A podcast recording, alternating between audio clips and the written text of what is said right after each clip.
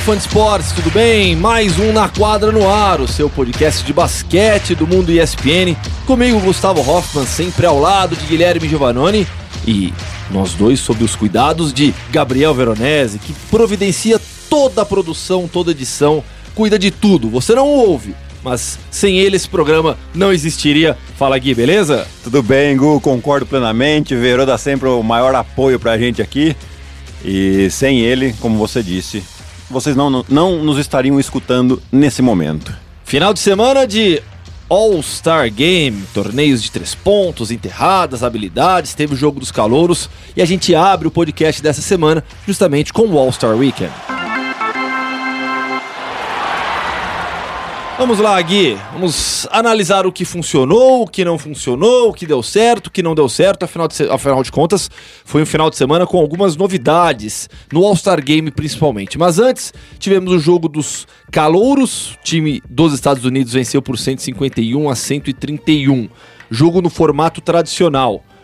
E ficou chato no final, né? Ficou, ficou. Eu, sinceramente, apesar de eu ter feito esse jogo, tava aqui e tal, mas eu não gosto porque, no final das contas, fica todo mundo com aquele medo de se lesionar, aí um time abre mais do que o outro, uh, logo no começo do jogo, e aí vão levando o jogo, né? Tanto que a gente teve um, até um, um episódio que Tá, quem gosta de enterrada pode até gostar, mas no último minuto todo mundo para de jogar e ficou tentando fazer as enterradas mais incríveis. Não acertaram nenhuma, mas tentaram coisas legais. Então, e é engraçado, porque eu achava, é, e, e eu, eu acho até que houve, um, de certa maneira, isso em algumas edições, uma rivalidade maior por ser o time dos Estados Unidos contra o time dos, dos estrangeiros, né?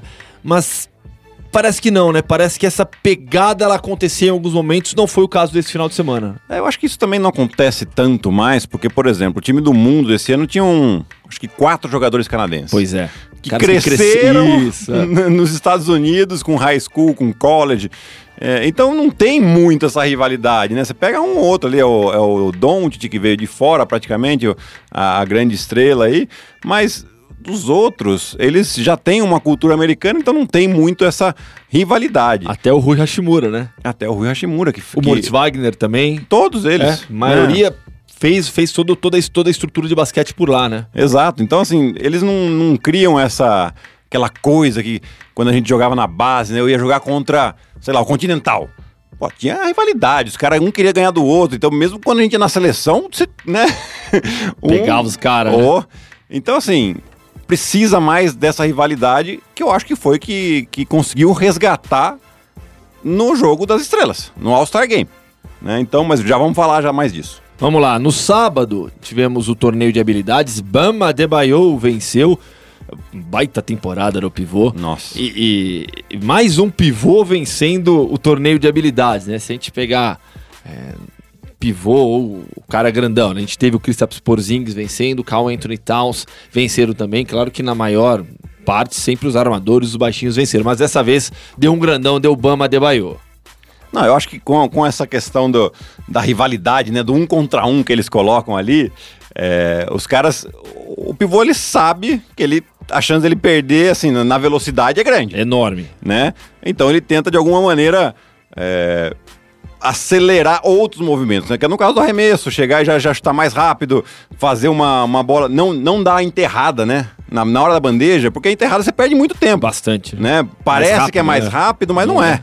é. Você, vai, você vai dar um salto mais alto, até você pegar a bola de novo. Enfim.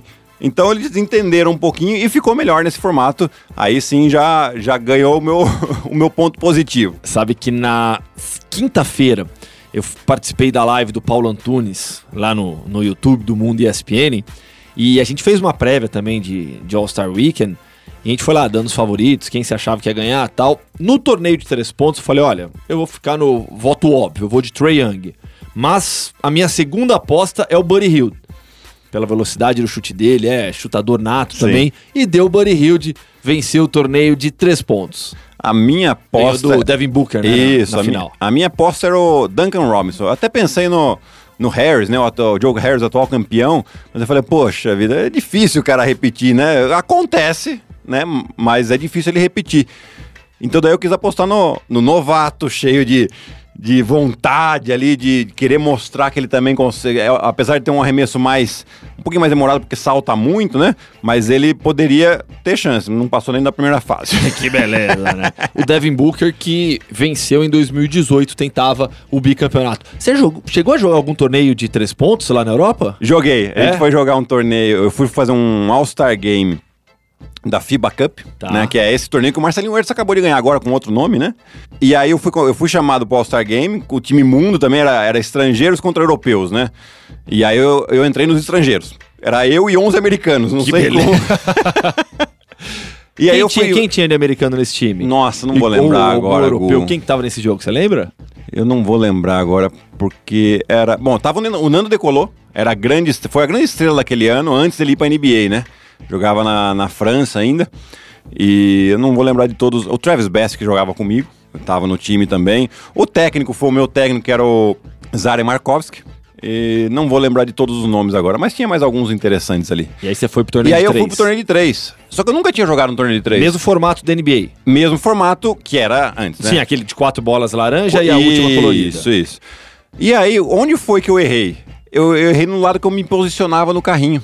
Então aí eu tomava mais tempo. Então eu, eu me posicionei com o carrinho à minha esquerda.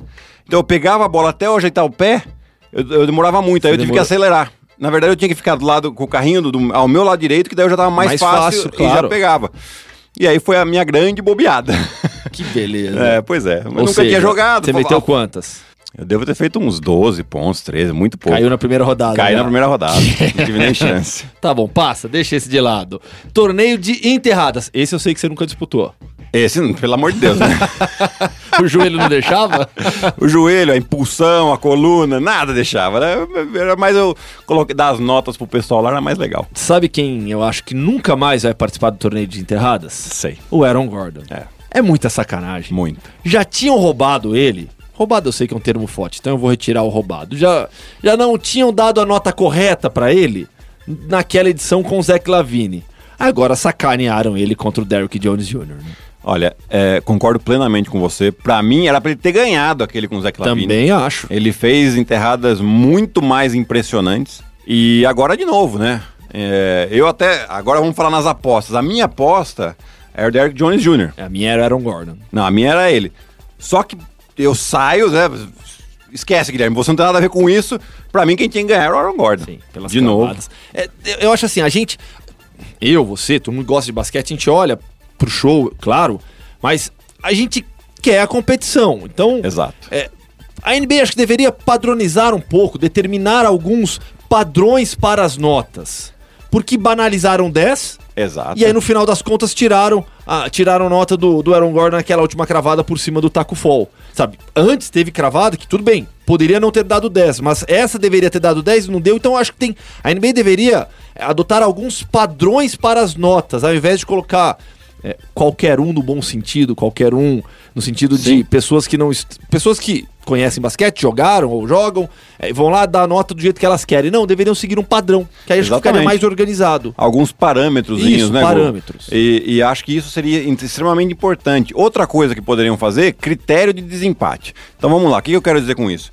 Os dois que chegaram na final, os dois fazem 50 pontos na- na- na- nas enterradas, tiveram pontuação máxima, ou empatam nas enterradas finais, vai ver as outras enterradas quem teve a maior pontuação. Porque senão, você, eh, o cara faz, na, na primeira enterrada, o cara faz uma enterrada qualquer, só pra passar pra final, às vezes tem sempre um ou outro que erra e tal. E aí na final eles ficam lá. Aí eles fazem sim as melhores enterradas. Isso estimularia o quê? Desde o começo, os caras já vão colocando enterradas muito difíceis, muito mais criativas, né? E, e aí pra chegar na final, quem tem a maior nota, ou se empatar, quem teve a maior nota na, na, na rodada preliminar, seja o vencedor. Eu acho que isso seria uma coisa interessante pra pra pensar também a NBA no torneio de enterradas. E evitaria distorções como essa que aconteceu nesse final de semana. Sacanagem com o Aaron Gordon. Eu acho Demais. que ele nunca mais vai querer chegar Ele perto. até falou, ele até falou, É. falou, eu sinto que eu, que eu ganhei duas, é, dois campeonatos de enterrada, mas não levei nenhum. É muita sacanagem. Então não tem nem porquê, né? Eu, eu faria a mesma coisa. Com certeza. All-Star Game agora no domingo, com um novo formato. Então, tivemos pela primeira vez é, os três quartos como mini-jogos, vai na prática. Cada um valia uma doação específica para uma, é, uma, uma, uma entidade escolhida pela equipe. pelo time do LeBron e pelo time do Yannis Antetokounmpo.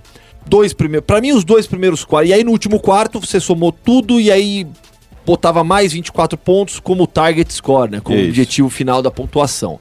Eu acho que os dois primeiros quartos não mudaram muita coisa. Hum. Com aquele jogo festivo lá, o pessoal cravando, correndo, ninguém marcava. Acho que a diferença principal foi que aquele jogo pegado que quase sempre tem em All-Star Game do último quarto, ele foi antecipado pro final do terceiro quarto e o último quarto foi realmente bem legal com as equipes tendo que atingir essa pontuação máxima. Gu, concordo com você. Só acho assim, o primeiro e o segundo quarto, eles foram realmente um pouco nesse sentido, mas o time que perdeu o primeiro falou, opa, deixa eu acelerar um pouquinho, porque como agora é por objetivo e não é por tempo, se eu ficar muito longe, depois fica difícil para vencer o jogo, né? E eles colocaram isso na cabeça. Então isso que eu achei bem interessante. Aí já, já ganhou uma competitividade também pelo fato de ser mini-jogos, né? Primeiro quarto, quer dizer, um joguinho de 12 minutos ali, Cara, é que nem às vezes é, os scrimmage que a gente faz em treino. É, Às vezes é, é o treininho lá que vai ser o jogo. Pô, coloca joguinhos de 10, 12, 15 pontos, né? Ou por tempo, enfim. Isso é muito legal. O jogador gosta muito desse, desse, desse formato. E colocou aquele é, uma regra diferente, esse do, do, do objetivo final, do target, né? Que é uma, uma regra que a gente viu muito no TBT, né? No The Basketball Tournament que a gente fez aqui enquanto estava nas férias da NBA que é uma ideia bem interessante. Né? Também vai um pouco pro, pro sentido das, das peladas, dos rachas que a É. gente gosta de jogar. E isso acho que 21, né? tem... É, acaba se ide- identificando muito com o público, porque muita gente que gosta de basquete joga esse tipo de jogo. Ah, é até tantos pontos, né? Então, eu achei que ficou muito legal. A NBA acertou em cheio. Acho que reconquistou de novo, pelo menos uma parte do público que estava um pouco desanimada com o All-Star Game. É, você traz de novo para ver esse jogo como um- um grande evento. Eu admito que eu estava cético. Eu ach... não, não achava que isso funcionaria, mas deu certo, felizmente. Acho que ficou um jogo legal. Mas você vê, eu gostei quando anunciaram, porque eu já tinha feito o The Tournament, Tá. The Basketball Tournament, que eu vi que era diferente. Então, é. tipo, falou, nossa, é legal, né? É um pouco diferente ali, eles colocam, eles tiram os quatro minutos finais do jogo e põem um, como objetivo oito pontos, né? Aqui, É, como nesse último quarto, zerado já, né? Não tinha cronômetro. né? Exato, E exato. 24 por causa do Kobe. Exatamente. Então, Né? foi legal. foi bem legal. Alguns números da partida, o Kawhi Leonard foi o MVP, 30 pontos, 11 de 18 nos arremessos, meteu 8 bolas de 3 pontos, pegou ainda 7 rebotes, deu 4 assistências e roubou duas bolas.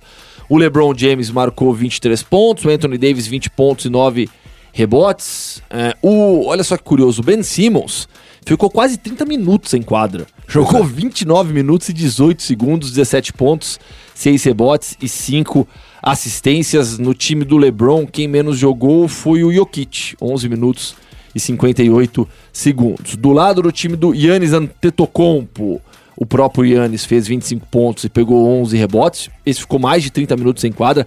Aqui, aqui você vê que alguns jogadores ficaram bastante tempo. Eu citei o Ben Simmons, ó, o Yannis com 30 minutos e 45 segundos, o Kemba Walker 29 e 10 e o Kyle Lowry 28 e 14. O Kyle Lowry completamente maluco no final do jogo, cavando no bom Fora sentido, ataque. falta de ataque, provocando a falta de ataque o tempo todo, completamente maluco, mas o jogo acabou sendo decidido numa falta dele ali, houve a troca no matchup, ele ficou com o Anthony Davis no garrafão, puxou o Anthony Davis, fez a falta, o Anthony Davis errou o primeiro lance livre, aí meteu o segundo, chegou em 157 a 155 esse All-Star Game. Foi legal, foi divertido. Foi muito legal, o Embiid também com 29 minutos. Quer dizer, isso aqui mostra o que pra gente? Que os caras queriam ganhar. É. É, inclusive os técnicos falaram, não, não, que festivo, que vamos ganhar o jogo. Tanto que o Ingram jogou oito minutos só.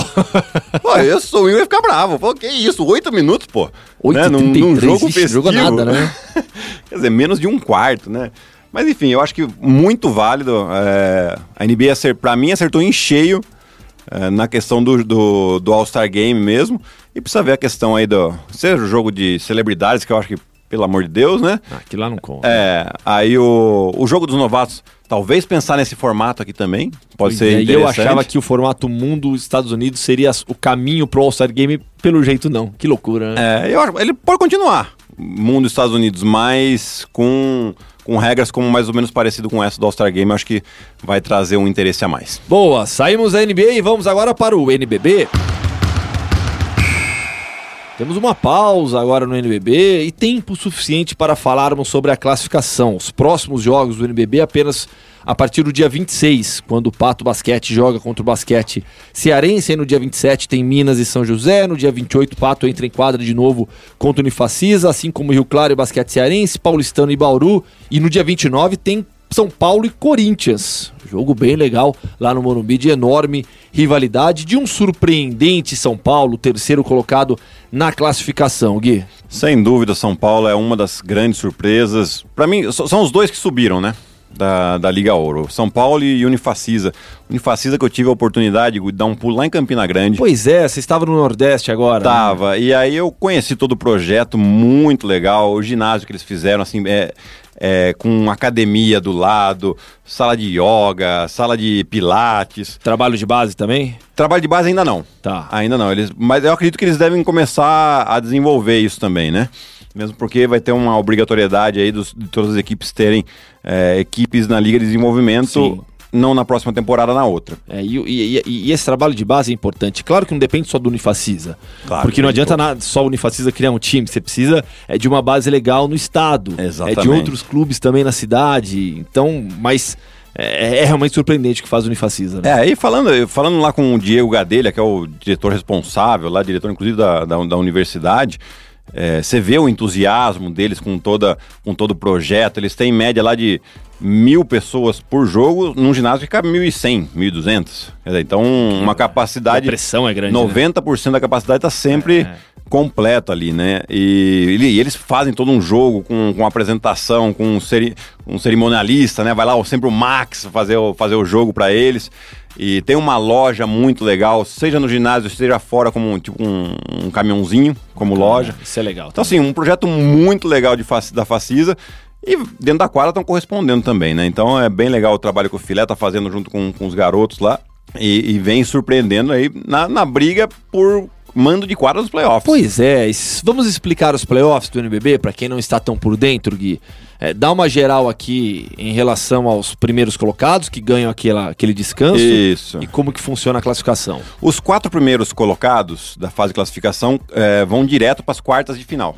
Né? No caso hoje são Flamengo, Franca, São Paulo e Mogi. Exato. Depois do quinto ao décimo segundo, classificam para a fase oitavas de final, numa melhor de três, né? Com uh, o mando de quadra, dois jogos em casa para pro, os times que ficaram entre quinto a oitavo. E aí, do 13 terceiro ao 16 sexto, não joga nada, né? Claro. É, então, é basicamente isso. E depois, é, esse, esses aí que passarem dessa dessas quartas de final vão jogar contra os quatro que estão primeiro já em séries melhor de cinco. Me parece bastante claro, por tudo que a gente já viu, que Flamengo e Franca serão os dois primeiros colocados.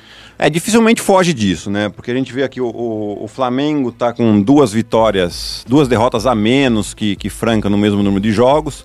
Tem ainda um jogo, um confronto direto entre eles que vai ser no Rio de Janeiro. Lembrando que o Flamengo ganhou o primeiro jogo lá em Franca por quatro pontos. Então, assim, pro Flamengo, ele tem quatro jogos em casa, quatro fora, dos oito que, que restam.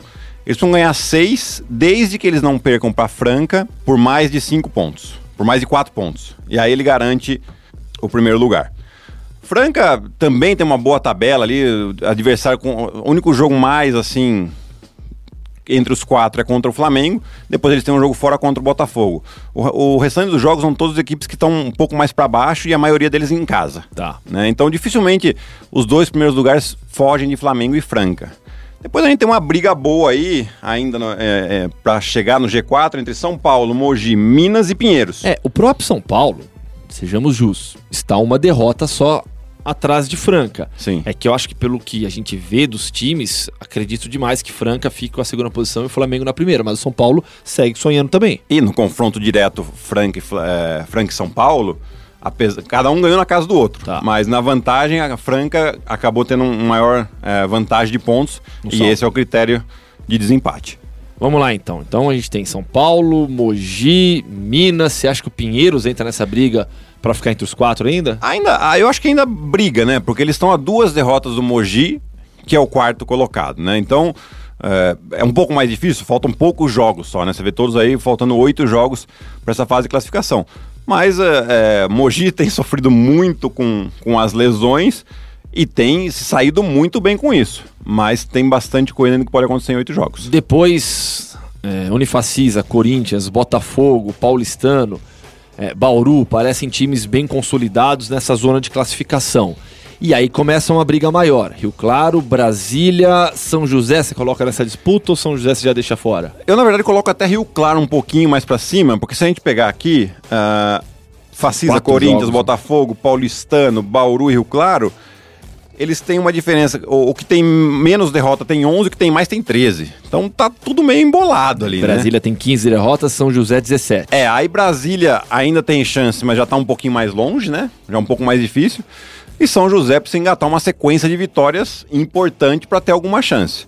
Ceará e Pato já ficam bem mais é, para trás. É outra história, outro nível realmente, né? Então ficou bem difícil para essas duas equipes que estão lá no fundo. Mas a gente vai uma, uma briga muito interessante aí, é, Corinthians, Botafogo, Paulistano, para esse mando de, de quadra no, nas quartas de final. Jogos que vão até abril, né? Até o comecinho de abril, última rodada acontece no dia 4 de abril. E aí uma rodada pesada, né? A gente vai ter no dia 4 Flamengo e Franca. Sim, provavelmente para decidir. Quer dizer, boa chance de decidir o primeiro lugar, né? Pode acontecer, né? Ou pode, pode chegar definido? Pode, claro. Mas é uma boa chance. Seria legal. De... É. Isso seria bem divertido. Pois aí o é. Botafogo Bauru, Paulistano Corinthians, São Paulo e Pinheiros, Brasília e Minas, Basquete Cearense Unifacisa, Pato Basquete São José, Rio Claro e Mogi. É o NBB que você também acompanha aqui nos canais ESPN.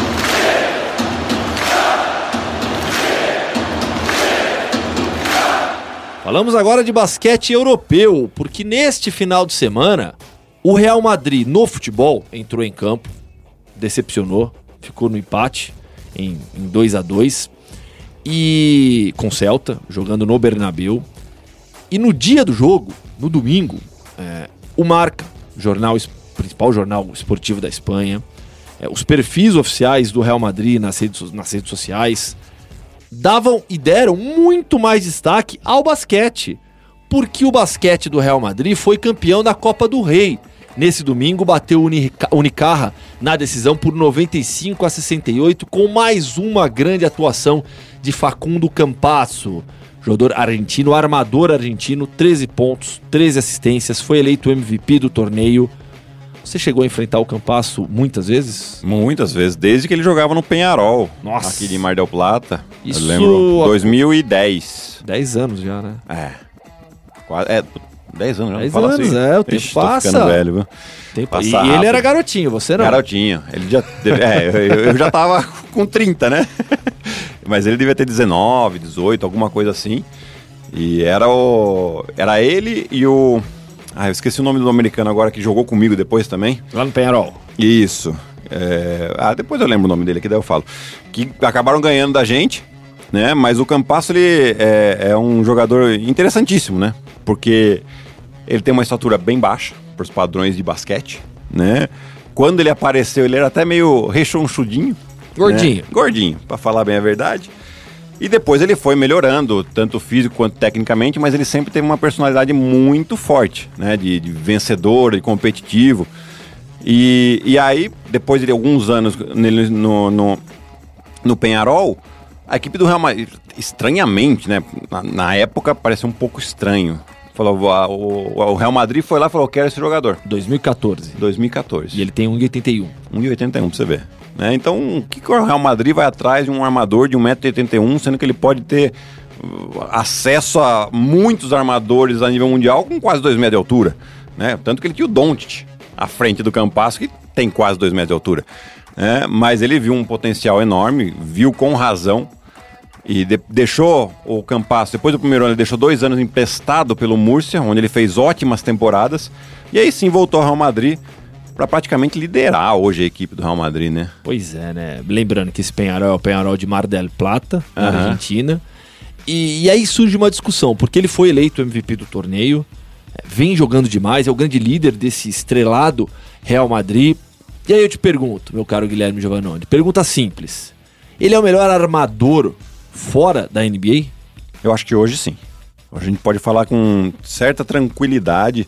Isso por quê? Porque ele lidera um dos principais times europeu, né? O Real Madrid é a grande força aí, nos últimos anos sempre chegando nos Final Four de Euroliga, ganhando Euroliga, e ele vem sendo a estrela desse time fortíssimo que hoje está em segundo na, na, na, classificação da Euroliga, né? E interessante, eu, eu falando um, uma vez com, com um jornalista argentino, e ele comentando do Campasso, né? ele falava, cara, eu só quero a chance de eu poder jogar lá entre esses caras. Eu quero a chance, eu quero a chance. Isso antes dele, dele ir pro Real Madrid. E ele teve a chance e tá aí é, mostrando por que, que ele queria tanto essa chance, né? Então, assim, ele é o líder de, um, de uma equipe. Hoje a gente toca aqui com os números dele é, na Liga CB. Na Liga CB ele joga 21 minutos, não é tanta coisa assim. A Liga CB também, o Real Madrid, o Barcelona meio que dominam, então não tem jogos que ele não precisa nem tanto jogar tanto, né? Bem, então né? ele tem 9.8 pontos de média, 4.5 assistências e uma eficiência de 13.5. Na Euroliga, já que precisa mais, né? Ele já joga mais tempo, são 24 minutos, 10,5 pontos por jogo e 7,2 assistências, o que faz ele o segundo lugar, atrás apenas do Nick Calates, na liderança das assistências por jogo. Lembrando que no basquete europeu você tem números menores já. O pessoal que está acostumado com aquelas médias da NBA, é, esquece. esquece. O basquete europeu é outra história. Exatamente, mesmo porque olha as médias de, de, de minutos por jogo, de tempo jogado. O, o tempo de jogo também é menor, são é 40 menor. minutos, e tem muito menos espaço. É. Né, por, por, questão de regras da NBA e da Euroliga, tá?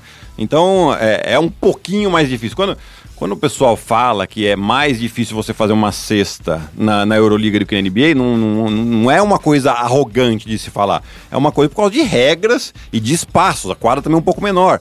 Então, assim, é por isso que a gente tem que dar muito valor para esses números do Campasso, por questões de, de, de, de, espaçamento mesmo. Compreensão do jogo, né? Leitura de jogo mesmo. Exato. Mas essa concorrência, pra gente falar, ah, o Campasso é o melhor armador fora da NBA. Com quem ele concorre? Ele concorre com o Calates, que, que tá... você acabou de citar. Exatamente. O Teodosic. Que tem. O, o Campasso está com 28 anos. Isso. O Teodosic tem 32. Teve a passagem pela NBA agora. Sim. Dá para falar que foi decepcionante a passagem do Teodosic pela NBA, pelo, pelo, pela estrela que ele é no basquete europeu?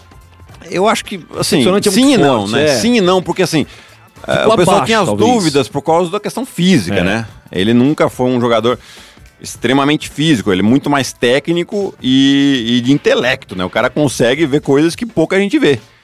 Então ele e, e mete bola tal. Então, assim, se esperava que ele pudesse jogar, mas aí ele acabou sofrendo muito, também. principalmente na defesa. É. Né?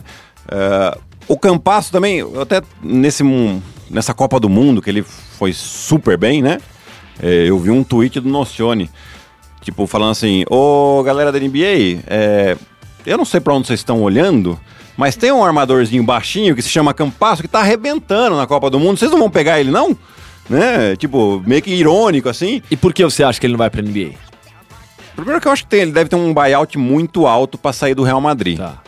E, e, eu acho que essa passagem do Teodosic também na, na, NBA pode deixar um pouco os times da NBA receosos em levar outro armador, principalmente, é, para lá. Mas, cara, eu acho que ele é um cara extremamente competitivo.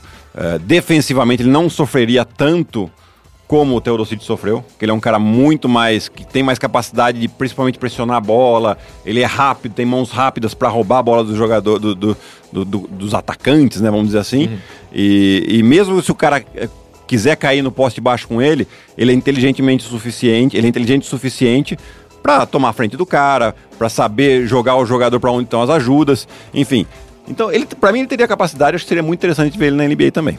A ver, a ver se isso vai acontecer. Acabou, Gui. Acabou já. Acabou. Ah, quando é gostoso, passa rápido demais. Pois é. E você, fã de esportes, que está ouvindo o podcast Na Quadra ESPN, mande também suas sugestões. Pode mandar lá no Twitter do Guilherme Giovanoni, no meu Twitter também. Fica mais fácil, a comunicação fica direta. Mande sugestões, pedidos, críticas. Mande o que você quiser, apenas não nos ofenda, por favor. É, melhor não, né? Melhor não. Senão vai tomar bloco também. Também, vai tomar bloco, vou silenciar. E possivelmente a gente ofenda de volta. Mande sua mensagem, fã de esportes, lá no Twitter. Faça contato conosco também, beleza? Fechou então, Gui. Um abraço, Gu. Até semana que vem. Valeu, até semana que vem. Semana que vem, programa com um convidado especial, muita história de basquete brasileiro. Valeu, fã de esportes. Até a próxima.